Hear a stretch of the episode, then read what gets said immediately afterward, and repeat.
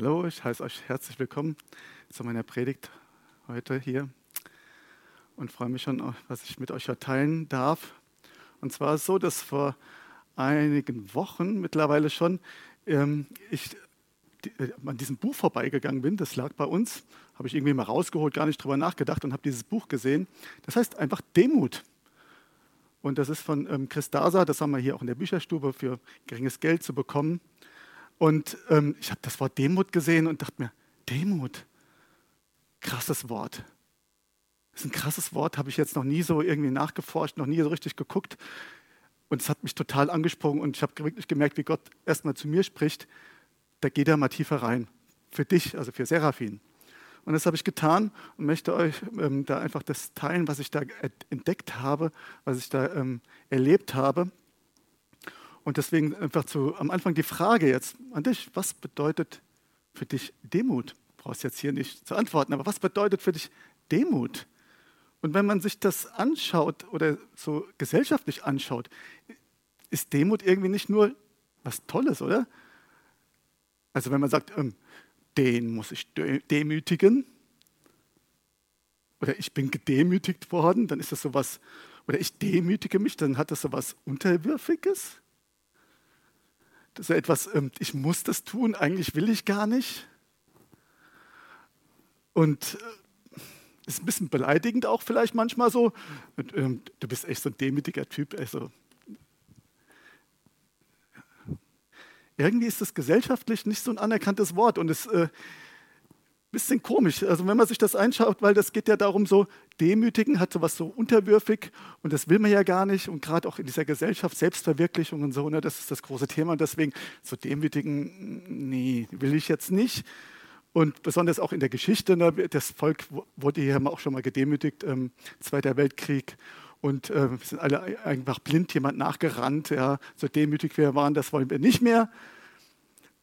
Nietzsche zum Beispiel, ich habe mal geforscht, gehört für Nietzsche, äh Nietzsche gehörte Demut zu den gefährlichsten verleumderischen Idealen, hinter denen sich Feigheit und Schwäche daher auch, auch Ergebung in Gott verstecken. Krass. Krass, oder? Aber wie ist das im christlichen Bereich? Wie fühlt sich ein Christ, wenn er das Wort Demut hört? Und auch da wird es oft falsch verstanden. Da, so, so dieser Satz so zum Beispiel oder diese Sätze, stirb deinem Stolz, kreuzige dein Ego. Lass endlich das Fleisch nicht länger dein Leben bestimmen. Das ist auch was. Demütige dich unter das Kreuz mit dir. Ja, so. Mit welchen Ohren hört man das? Und es ist tatsächlich so, man hört es mit diesen dann, und das ist falsch, mit den Du musst Ohren. Und sobald, das ist das Verflixte, tatsächlich wird es so nennen, Verflixte daran, sobald Du musst reinkommt, ist es Diktatur. Und das ist das Interessante daran. Sobald man sich demütigen muss und keine freie Wahl mehr hat, dann befiehlt einer überein und dann ist es das, was wir wirklich bei Hitler hatten. Man muss sich demütigen, man muss es tun und kommt dann nicht raus. Es ist eine erzwungene Unterwerfung. Und zum Glück ist aber das christliche Denken oder Gott gar nicht so, dass er das von uns fordert. Aber es ist tatsächlich so, dass selbst im christlichen Jargon das Wort Demut immer weiter ausstirbt. Wenn man sich so neuere Übersetzungen anschaut, die, die benutzen das Wort gar nicht mehr. Also zum Beispiel bei einem Vers, den jetzt die Elberfelder Übersetzung so äh, benennt, alle aber umkleidet euch mit Demut im Umgang miteinander, schreiben andere Übersetzungen, euer Umgang miteinander soll von Bescheidenheit geprägt sein. Ist doch nett. Oder geht zuvorkommend miteinander um. Gleiche, gleiche Bibelstelle. Geht zuvorkommend miteinander um, anstatt seid demütig untereinander. Und weil das irgendwie so, das demütig, das ist, will man nicht. Das ist so gesellschaftlich nicht mehr anerkannt. Und dabei ist es so wichtig. Da kommen wir jetzt rein. Wenn man sich das Wort anschaut, was heißt dann das Wort Demut eigentlich? Ja? Und dann schaut man in Wikipedia zum Beispiel, und das, da steht dann, das ist Althochdeutsch und heißt, ähm, hieß früher Diomuoti. Diomuoti. Das heißt ähm, von Dionon, dienen und Mut, Mut. Also im, früher hieß das, das die Bedeutung des Wortes, altdeutsche Bedeutung, das ist nicht im Griechischen, altdeutsche Bedeutung des Wortes heißt Mut zum Dienen. Demut heißt Mut zum Dienen. Und dann kommen wir schon langsam in die Richtung, um die es geht. Ne? Das heißt, es geht eigentlich darum, sich nicht so wichtig zu nehmen. Es geht darum, ähm, Eigenschaften zu haben, die genügsam sind, zufrieden sind, ähm, Hingabe. Und das ist jetzt noch nicht mal christlich, das findet man so im Internet. Man respektiert sich und auch andere. Und das ist jetzt so das, was man jetzt so ohne Gott einfach schon mal sehen kann. Das bedeutet Demut. Das bedeutet Demut ähm, im nichtchristlichen Kontext, wird aber oft falsch verstanden. Jetzt aber die Frage, was steht denn in der Bibel darüber? Und ähm, das wird jetzt richtig spannend, sage ich euch. Also ich möchte mit euch jetzt in so ein Bibelstudium auch mehr reingehen, dass wir uns wirklich mal Wörter tief angucken, was sie denn im Tiefen bedeuten. Genau. Und da möchte ich gerne zu Philippa 2,3 gehen. Und da steht, tut nichts aus Selbstsucht oder nichtigem Ehrgeiz, sondern in Demut achte einer den anderen höher als sich selbst. Und wenn wir jetzt tiefer da reinschauen und uns die Worte angucken, fangen wir von vorne an, tut nichts aus Selbstsucht. Selbstsucht. Eritrea für Lohn arbeiten, zum eigenen Nutzen arbeiten aus, und das aus unehrlichen Motiven. Also wir sollen nichts tun, einfach nur für uns, ne, dass es uns irgendwie besser geht, dass es uns, uns super geht und na, so tue so, als mache ich es richtig oder für andere, aber ich mache es für mich. Oder nichtigem Ehrgeiz, jetzt das nächste, tut nicht aus Selbstsucht oder nichtigem Ehrgeiz. Das griechische Wort heißt eine hohe Meinung über sich selbst haben. Eitelkeit, grundlose Aufgeblasenheit, Eingebildetheit, nichtige und leere Ruhmsucht. Das ähm, ist so ein Sprachschlüssel, der das so aufzeigt. Eitle Prahlerei, maßlose Selbstüberschätzung. Also ich soll Dinge nicht für mich tun, aus, aus unehrlichen Motiven. Und ich soll jetzt auch nicht so der Typ sein oder ich zeige es euch, weil ich bin halt besser als jetzt.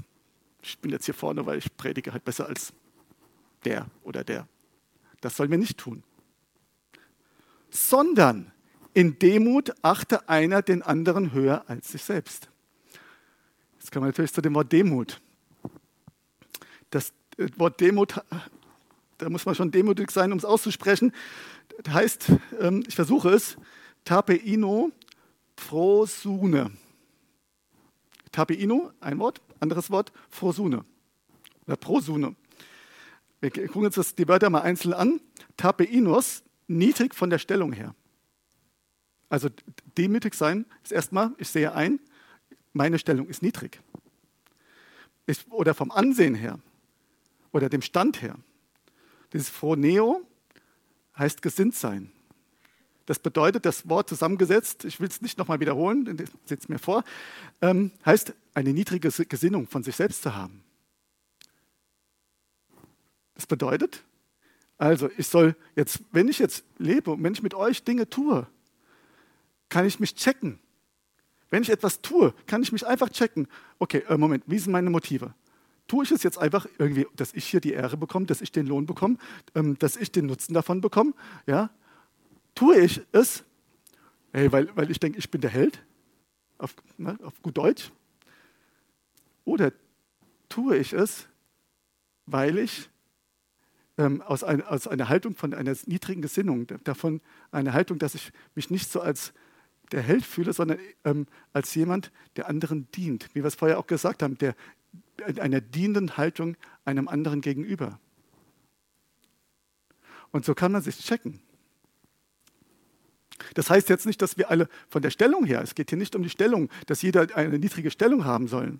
Ja, ähm, was sind deine Ziele im Leben? Möchtest du angesehen sein? Möchtest du irgendwie eine tolle Anstellung haben? Chef sein? Möchtest du Einfluss nehmen? Wenn du das möchtest, dann ähm, geht es darum, es nicht zu erreichen mit diesen zwei vorderen Feuergründungen, also von der äh, Selbstsucht und richtigem Ehrgeiz, sondern aus der dienenden Haltung heraus, aus der demütigen Haltung heraus, dass wir einander höher achten als uns selbst. Und das betrifft, also es geht darum, einfach diese Macht, die man vielleicht auch hat, gar nicht auszuleben. Und das betrifft Vater-Sohn-Beziehungen, Mutter-Tochter oder Chef, Angestellter, Pastor, Gemeinde. Und das in beide Richtungen. In beide Richtungen. Und ähm, vielleicht nochmal im Vergleich. Ich weiß nicht, ob ihr das so greifen könnt. Ähm, am Anfang ging es ja darum, haben wir ja gesehen, das ist so eine Art Unterwürfigkeit in der Gesellschaft. Die, denk, die, die Gesellschaft denkt, Demut ist unterwürfig.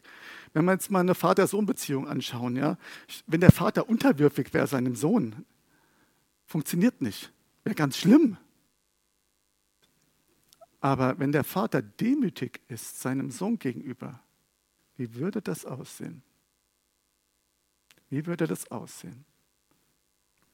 Wie wäre es, wenn der, so der, so der Vater sich trotzdem geringer achtet als sein Sohn? Ha, geht das? Die Bibel sagt ja. Wie würde es gehen, wenn der Pastor sich geringer achtet als ähm, die Gemeinde, als eine Person in der Gemeinde? Würde das gehen? Ja. Das hat nichts mit Autorität zu tun. Es hat etwas mit Dienen zu tun. Es hat etwas mit Geben zu tun. Es hat etwas mit einer Haltung zu tun, dass ich mich nicht als der von oben herab betrachte, sondern der, der den anderen hochhebt. Der gibt.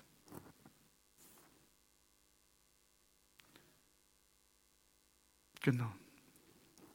Und jetzt kommen wir zu der Bibelstelle, die mich einfach wirklich, die hat mich so inspiriert. Also sie hat mich wirklich so ähm, auch getroffen selber. Es sind zwei hintereinander und ich möchte euch da, mit euch da reingehen. Das ist 1. Petrus 5, 5. Ebenso ihr Jüngeren ordnen euch den Ältesten unter.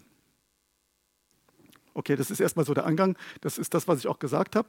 Da geht es ähm, darum, dass auch die Jüngeren, das kann jemand Jüngere im Glauben sein, es kann aber aus Alter gemeint sein, vom Urtext her. Und man sollte es den Ältesten unterordnen. Das hat auch was mit Demut zu tun. Alle aber die Jüngeren, die Ältesten, also alle in der Gemeinde, und kleidet euch mit Demut im Umgang miteinander. Alle aber umkleidet euch mit Demut im Umgang miteinander. Wir wollen uns wieder mal den Bibeltext genauer angucken. Wir sollen Demut haben. Das wissen wir jetzt, was das bedeutet. Und das Wort umkleidet wie kleidet man das? Was könnte das bedeuten? Das Wort heißt ekkombomai. Und das heißt tatsächlich einen Schurz einlegen. Ein Schurz, so steht es in der Erklärung, ein Schurz, welchen sich die Sklaven bei der Arbeit über die Kleider anlegten. Wenn ihr ähm, so Sklaven von damals so ein Bild habt, ne, die hatten oft einfach gar nichts anderes an als so einen Schurz. Kennt ihr dieses Bild? Ne? Die ganz oft so Feldarbeiter, die dann gehackt haben und so. Die haben einen Schurz angehabt. Warum hatten die einen Schurz?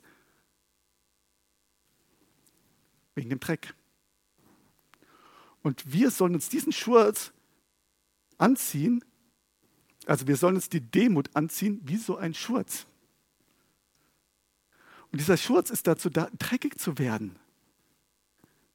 Wenn wir demütig sind und wenn wir demütig geben, wenn wir dienen, koste es, was es wolle, dann ist das nicht immer einfach. Dann wird man auch mal dreckig dabei. Wir kommen dann noch, wir gehen noch tiefer da rein. Und es geht darum, dass das damals ein Bild war, wirklich für, für Sklaven. Also diese, dieses Wort gibt es nur einmal in der Bibel. Es gibt es nur einmal. Dieses Wort umkleidet, dieses Schurz anziehen, gibt es nur einmal in der Bibel. Und es meint tatsächlich, dass das, dieser Schurz der Sklaven. Und ähm, es geht darum, dass du und dass ich wie ein Sklave diesen Schurz der Demut anziehen. Und das bedeutet, was bedeutet, jetzt wird es ein bisschen hart. Was ist ein Sklave? Der bekommt keinen Lohn. Der macht die Arbeit, ohne etwas zu bekommen. Ihm wird gesagt, was er zu tun hat. Und wie gesagt, er wurde dreckig. Und du hast jetzt den freien Willen. Keine, keine Frage. Ja? Wir sind keine Sklaven. Du kannst selber entscheiden, ähm, es zu tun oder nicht zu tun, was Gott dir sagt. Ob du in diese Demut reingehst, das kannst du selber entscheiden. Aber wenn du Nein sagst dazu, hat es eine Konsequenz für dich. Und das ist eigentlich die Bibelstelle, die, wie es weitergeht. 1. Petrus 5,5. Ich lese es nochmal vor, dass ihr nochmal mitkommt. Alle aber umkleidet euch mit Demut im Umgang miteinander. Denn Gott widersteht dem Hochmütigen. Den, den Demütigen aber gibt er Gnade. Und das, das ist das Ding. Wenn du nicht in, in dieser Demut bist, dann widersteht dir Gott. Und das Wort widerstehen bedeutet, ihr kennt ja das Wort Hypotasso, viele von euch, unterstellen. Ja? Und das Wort heißt Antitassomai. Also nicht unterstellen, also anstatt unterzustellen. Du stehst dann nicht mehr unter Gott. Du bist dann nicht mehr unter seinem Schutz. Das heißt, man kann es auch übersetzen als Gegenstell, als sagt Gott, so geht es nicht weiter. Nein, nein, stopp, widerstehen. Gott widersteht dem. Man kann es aber auch sagen, praktisch, du stehst nicht mehr drunter. Du kannst beides deuten. Du stehst nicht mehr unter seiner Gnade. Das heißt, wenn du, wenn du diesen, du brauchst diesen Schurz der Demut für dein Leben und es geht darum, zu helfen, zu dienen, für andere da zu sein, untereinander höher achten als sich selbst. Es geht darum, und dann bist du in seiner Gnade. Wenn du es nicht tust und hochmütig wirst, fällst du raus aus der Gnade. Und dazu kommt, dass ähm, dieser Schurz anzuziehen, da steht, jetzt wird es noch ein bisschen komplizierter. Ihr seid ja noch dabei, geht's noch, ja? Super. Ähm, ähm, steht im Imperativ aurist. Das bedeutet, es ist äh, keine, ne, du machst das immer wieder, sondern tu das einmal und bleib dabei. Bleib dabei. Das, ne, es ist eine Aufforderung, es zu tun, aber dabei zu bleiben. Also nicht punktuell. Weil, wenn du das nicht, wenn du das nicht, wenn du diesen Schurz wieder ausziehst, kommst du in diesen alten Hochmut rein und du fällst raus aus der Gnade. Wir kommen dann noch später dazu, was das bedeutet. Das war jetzt sehr theoretisch. Jetzt möchte ich mal ein Beispiel nehmen. Und ich habe überlegt, ein eigenes Beispiel zu nehmen, aber es ist viel besser, einfach die Person als Beispiel zu nehmen, die die Demut in Person ist. Und das ist Jesus. Und auch Jesus hat einmal einen Schurz angezogen. Jesus hat mal einen Schurz angezogen und das war bei einem besonderen äh, Ereignis, bei einem Abendmahl. Bei dem Abendmahl. Und ähm, in Johannes 13, 4 bis 9 steht, Jesus stand vom Mahl auf, vom Abendmahl, legte sein Obergewand an, nahm einen Schurz. Stimmt, er soll es lieber abnehmen. Danke für den, er nahm es nicht an, sondern er nahm es ab, nahm einen Schurz und umgürtete sich. Dann darauf goss er Wasser in das Becken und fing an, den Jüngern die Füße zu waschen und sie mit dem Schurz zu trocknen, mit dem er umgürtet war. Und das muss man sich mal vorstellen. Also das ist der absolute demütige Haltung. Ja, wir, ähm, ist ja nicht so, ne, dass diese Füße waren einfach dreckig. Ja, also ne, da, die waren einfach voll mit Staub. Ähm, Sie sind ja auch nur mit diesen Sandalen gelaufen. Und es ist nicht nur das, ja, dass einfach, na komm her, ich wasche dir mal die Füße. Nein, es ist Gottes Sohn. Gott selber kommt auf diese Welt.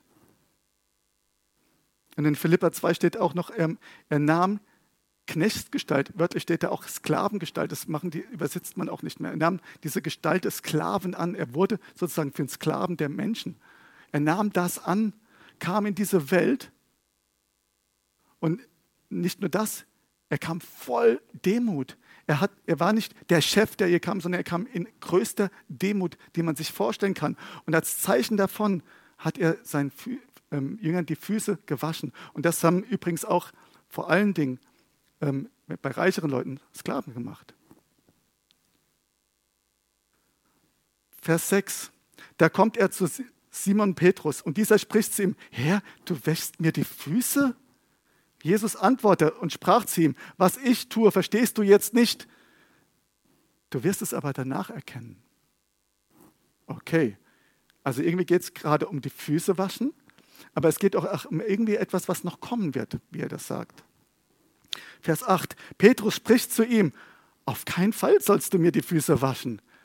Er hat schon irgendwie verstanden, also Gott hat Autorität. Jesus hat Autorität. Er ist der Meister.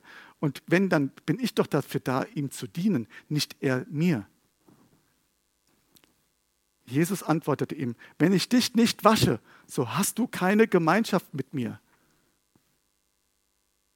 Wenn ich dich nicht wasche, so hast du keine Gemeinschaft mit mir.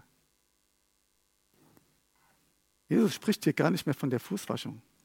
Jesus spricht davon, dass er uns reingewaschen hat, davon am Kreuz, von unserer Sünde, von den Dingen, die wir falsch gemacht haben. Und wir haben diese Trennung von Gott, jeder Mensch hat sie. Jesus ist gekommen, um uns dieses Leben, diese Gemeinschaft mit ihm zu geben. Er ist am Kreuz gestorben. Und wenn wir das anerkennen für unser Leben, wenn wir Ja sagen, du bist unser Herr, du bist unser Meister und ich ja, folge dir nach, dann werden wir reingewaschen, wie es die Bibel sagt. Wenn wir reingewaschen, und genau ist, das ist das, wovon Jesus spricht. Darauf antwortete Simon Petrus in Vers 9, Herr, nicht nur meine Füße, sondern auch die Hände und das Haupt. Er hat es verstanden. Er, er, Herr, ich will mehr von dir. Ich will, wenn du mir wirklich dienen willst und wenn das wirklich richtig ist, dann alles. Ich nehme das ganze Paket. All inclusive. Wellness. Package, keine Ahnung. Und wie ist es mit uns, mit dem All-Inclusive? Nehmen wir auch das All-Inclusive in Anspruch? Nimmst du das All-Inclusive in Anspruch und das, was Gott für dich hat? Vers 10, Jesus spricht zu ihm, wer gebadet ist, hat es nicht nötig, gewaschen zu werden, ausgenommen die Füße, sondern er ist ganz rein. Und das ist das, was er getan hat am Kreuz. Er, er möchte uns reinwaschen. Und dann bist du rein. Die Sünden, so spricht ja die Bibel, die Zielverfehlung, wie es das griechische Wort, der sagt, das, was du falsch gemacht hast im Leben, ist vergeben. Wenn wir das in Anspruch nehmen, sind wir rein. Deine Füße musst du vielleicht manchmal noch waschen. Und Darum geht es. Und ich weiß nicht, was dein Ego sagt. Vielleicht sagt dein Ego, ich kann das selbst. Ich will das nicht ablegen. Ich will das nicht loslassen. Ich will das selbst machen.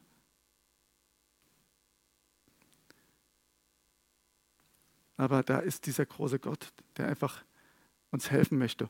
Und das, was er da am Kreuz getan hat, und sein ganzer Werdegang ist einfach die absolute Demut, die absolute Demut, die absolute Demut. Es geht nicht demütiger. Er hat alles gegeben, dass wir frei sein können. Alles. Und er hat dieses dienende Herz Gottes. Ja, das hat er. Und der Bibelvers geht weiter. In Johannes 13 12 bis 17. Da gucken wir jetzt, was Jesus jetzt zu seinen Jüngern wieder sagt. Nachdem er ihnen die Füße gewaschen hatte, zog Jesus seine Obergewand wieder an, setzte sich und fragte, versteht ihr, was ich getan habe? Ihr nennt mich Meister und Herr und dabei habt ihr recht, denn das bin ich.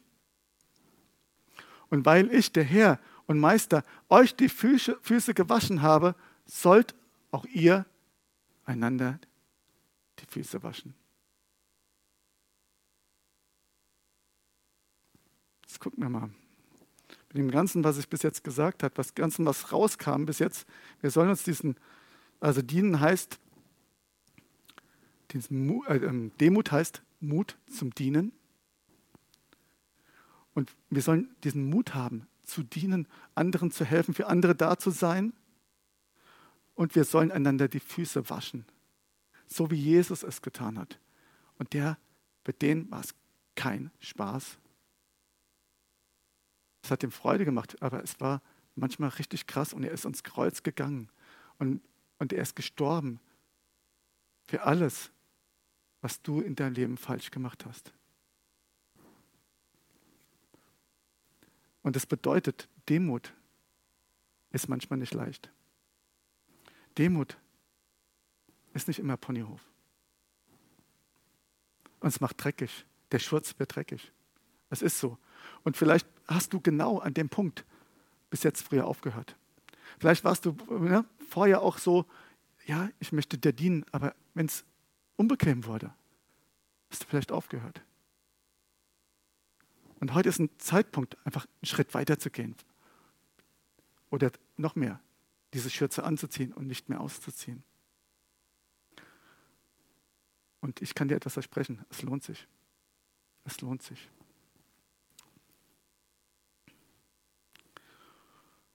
In 1. Petrus 5, 6, wir hatten vorher 5, 5, steht jetzt wiederum, was, was wir jetzt tun können. Demütigt euch nun unter die mächtige Hand Gottes. Wir sollen jetzt nicht nur gegenseitig demütig sein, wir sollen nicht nur gegenseitig demütig sein, sondern logischerweise, wir sollen uns unter seine rechte Hand demütigen. Damit, damit, damit, damit er euch erhöht zur rechten Zeit. Wenn wir uns demütigen, wird er uns erhöhen. Und das ist das, um was es geht. Wie äh, ist das jetzt? Ich soll alles aufgeben, alles, was ich irgendwie selber geschaffen habe, alles, was ich irgendwie gemacht habe und sonst was. Soll ich das alles aufgeben? Das heißt ja nicht, dass du alles nicht mehr tun sollst, was du vorher getan hast. Es geht darum, dass du Gott entscheiden lässt, dass du anfängst, dein Leben nicht nach dir selber zu leben und dass, wie, dass du einen Lohn bekommst und dass du dein Ego oder dass dein Ego gestärkt wird, sondern dass du anfängst, dich unter die Hand Gottes zu demütigen und den anderen höher zu achten als sich selbst. Und was passiert, wenn, ist, wenn ich das tue? In Sprüche 22, Vers 4 steht, der Lohn der Demut und der Furcht des Herrn ist Reichtum, Ehre und Leben. Die Furcht des Herrn will ich jetzt einfach mal, da können wir jetzt nicht reingehen, Riesenthema. Die, nehmen wir es einfach mal die Ehrfurcht vor Gott zu haben, die Ehrfurcht vor dem Herrn zu haben. Der Lohn der Demut, Demut hat auch einen Lohn, da gibt es tatsächlich einen Lohn und der ist Reichtum, Ehre und Leben. Und man denkt vielleicht, oh, wenn ich alles aufgebe und alles hinter mich lasse, dann werde ich arm, dann bin ich so klein und vielleicht auch noch dieses gesellschaftliche Ding, dann ich so unterwürfig und nein, du wirst Reichtum bekommen. Das ist das, was Gott sagt. Du wirst Ehre bekommen und du wirst leben. Was passiert, wenn ich es nicht tue? Sprüche 16, 18. Stolz kommt vor dem Zusammenbruch. Das ist nämlich das Gegenteil. Und Hochmut kommt vor dem Fall. Die Bibel, ähm, das habe ich bis jetzt noch gar nicht gesagt. Es gibt auf der einen Seite Demut und das Gegenteil dazu, das Pendant, ist der Hochmut. Das heißt, du kannst dich eigentlich immer entscheiden, wo bewege ich mich gerade? Was tue ich? Bin ich jetzt einer, gehe ich jetzt in Demut? Mache ich es jetzt in Demut oder mache ich es in Hochmut? Und es sind die absoluten Gegenteile und die, die, der Schnittpunkt ist manchmal so fein. Der ist manchmal so fein. Ich kann zum Beispiel predigen, jetzt hier, für meinen Lohn, für meine Ehre. Also jetzt nicht, ich meine jetzt nicht Geld, sondern einfach so ne, Ansehen, für meine Ehre. Und es kommt total gut rüber und geistlich und sonst wie ganz fein. Oh, hast heute so toll gemacht. Aber es bringt gar nichts. Oder ich kann es in Demo tun. Aus der Haltung heraus zu dienen und zu geben. Und das ist manchmal gar nicht einfach, wenn man sich die Nächte rumschlägt, weil man keine Zeit hat. War jetzt gerade nicht so, aber passiert. Es ist nicht einfach. Ich möchte mit euch einfach jetzt noch eine, zum Schluss eine Bibelstelle dann noch reingehen. Und zwar Lukas 18, 9 bis 14. Da geht es um ein Gleichnis, was ähm, Gott erzählt, was Jesus erzählt. Jesus erzählte ein weiteres Gleichnis. Er wandte sich damit besonders an die Menschen, die selbstgerecht sind und auf andere herabsehen. Zwei Männer gingen hinauf in den Tempel, um zu beten. Der eine war ein Pharisäer, der andere ein Zolleinnehmer. Selbstsicher stand der Pharisäer dort und betete. Ich danke dir, Gott, dass ich nicht so bin wie die anderen Leute. Kein Räuber, kein Betrüger, kein Ehebrecher, Brecher, Hesse, ne? Kein Ehebrecher und auch nicht wie diese Zolleinnehmer da hinten. Ich faste zwei Tage in der Woche und gebe von allen meinen Einkünften den zehnten Teil für dich. Der Zolleinnehmer dagegen blieb verlegen am Eingang stehen und wagte es nicht einmal aufzusehen.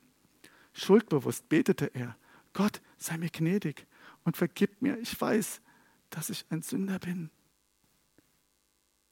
Ihr könnt sicher sein, dieser Mann ging von seiner Schuld befreit nach Hause. Nicht aber der Pharisäer. Denn wer sich selbst ehrt, wird gedemütigt werden. Wer sich selbst ehrt, er wird gedemütigt werden. Aber wer sich selbst erniedrigt, wird geehrt werden. Ich möchte dazu noch kurz was sagen, das merke ich gerade. Wer sich selbst erniedrigt, wird geehrt werden, heißt nicht, ich bin das kleine Mäuschen und ich mir so schlecht, die anderen sind so gemein zu mir und ich weiß, dass du mich erhören wirst. Das ist es nicht. Ich mache das jetzt ein bisschen lustig, aber das ist ganz häufig so, dass man, dass Leute so da sind und dann die, die Welt ist so schlecht zu mir, diese Person ist so schlecht zu mir, der Umstand ist so schlecht zu mir, das und das ist alles so schlecht zu mir, aber du wirst mich da schon rausholen. Das mag schon stimmen. Das Problem an der Sache ist, dass innen drin etwas ganz anderes passiert. Innen drin ist es ganz häufig so, dass es so aussieht. Der ist so schlecht zu mir. Der ist so schlecht zu mir. Die sind so schlecht zu mir. Und was ist das? Hochmut. Es ist Hochmut. Man denkt eigentlich, man ist der Erniedrigte, der Unterwürfige. Das ist dann das Thema unterwürfig vielleicht auch. Ich muss mich unterwürfig. Aber es ist eigentlich Hochmut. Und was passiert dann?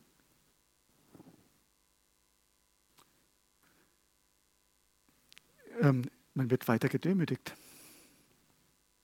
Man wird weiter gedemütigt merke ich gerade, das wollte ich jetzt sagen. Jetzt gucken wir uns mal an, was ist denn so ein Pharisäer? So ein, damals waren es ja Juden. Was ist denn so ein christlicher Pharisäer? Hm, ich sitze im Gottesdienstraum, also der da rechts, dem seine Sünde. Das ist, finde ich, echt krass der ist schon so lange in der Gemeinde, aber der steckt immer noch da drin. Bei mir ist das nicht so. Äh, aus dem wird auch nie was. Äh, das kann ja wohl nicht sein. Also, und, also, was der letztens da in diesem Dienst gemacht hat, das könnte ich wesentlich besser. Also, nee. Und der oder die, ey, so rebellisch. Ey, sowas Rebellisches, also ne, davon bin ich echt befreit. Oh, danke, Herr. Danke, Herr. Halleluja. Ich bin frei. Und Herr, begegne ihn. Das ist gut. Aber dieses, dieser Blick, rebellisch, rebellisch, rebellisch. Ich es besser. Ich mache das viel besser. Hochmut. Ich mache alles richtig der nicht.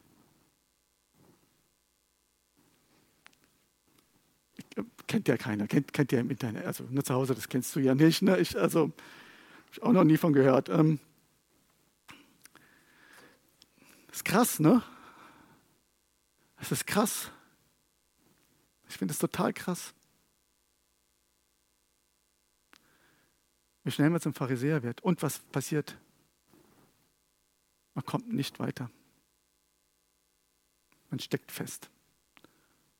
Man kommt nicht weiter und man ist vielleicht auch in dieser Spirale von es geht mir schlecht, es geht mir schlecht, man, ja, oder es geht mir super gut, gibt es auch, ja, eins von beiden, kann beides sein, aber man kommt nicht weiter. Man kommt erst weiter, wenn man umkehrt. Und erkennt, dass man der Zolleinnehmer eigentlich ist. Das ist ein Gleichnis. Und man erkennt, dass man gesündigt hat und Buße tut. Das ist der einzigste Weg daraus. Und sonst kommt man nicht weiter. Und Gott ist interessanterweise mit den Zöllnern, mit denen, die gesündigt haben und umkehren.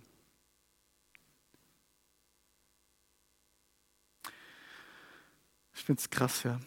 Und es geht darum, das zu sehen, das, was Jesus gemacht hat, wie er die Füße wäscht, und dass wir einander die Füße waschen, koste es, was es wolle, dass wir es in Kauf nehmen, durch dick und dünn zu gehen, durch Dreck zu gehen, durch schlimme Umstände zu gehen, füreinander. Und nicht zu denken, wir wären was Besseres. Wir müssen aufhören zu denken, wir wüssten schon, wie alles zu tun sei. Wir müssen erkennen, dass wir blind, taub, nackt sind. Wir können nichts. Nichts. Wir müssen aufhören, über das zu prahlen, was wir erreicht haben. Wir haben nichts vorzuweisen. Wir haben nichts vorzuweisen, nichts. Und das sage ich mir selber.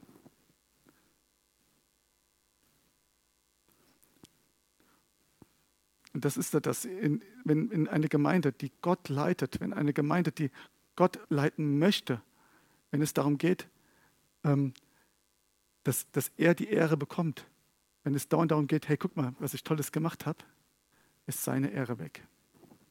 Dann ist seine Ehre weg. Und das ist Demut.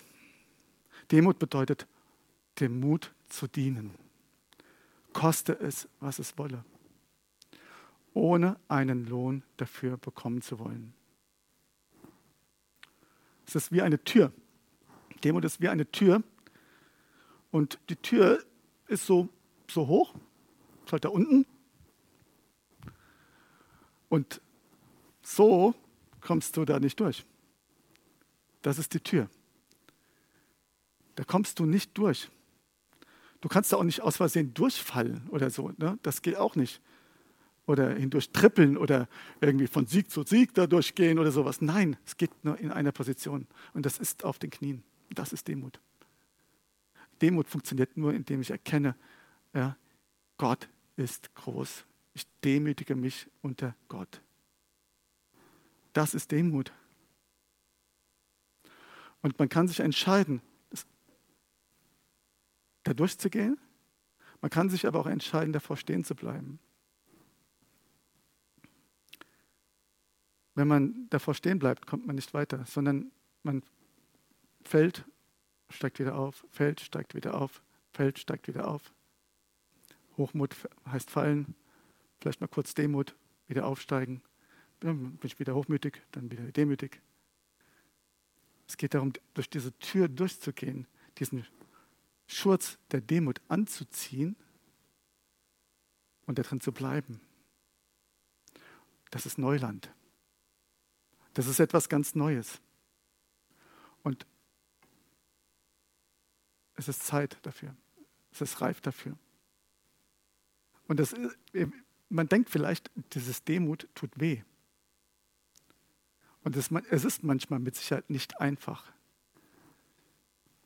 Aber wisst ihr, was noch viel mehr tut, mehr tut, und da spreche ich aus eigener Erfahrung, Hochmut kommt vor dem Fall. Hochmut kommt vor dem Fall. Ich glaube, das kennt doch jeder, oder? das tut mehr weh. Demut tut eigentlich gar nicht wirklich weh, weil man tut es aus Liebe. Und wie komme ich jetzt da raus? Ich möchte es mit Apostelgeschichte 3, Vers 19 bis 20 sagen. So tut nun Buße und bekehrt euch, dass eure Sünden ausgetilgt werden. Tut Buße, kehrt um, heißt es ja. Bekehrt euch. Kommt zu Gott. Lasst ihn wirklich der Herr über euer Leben sein,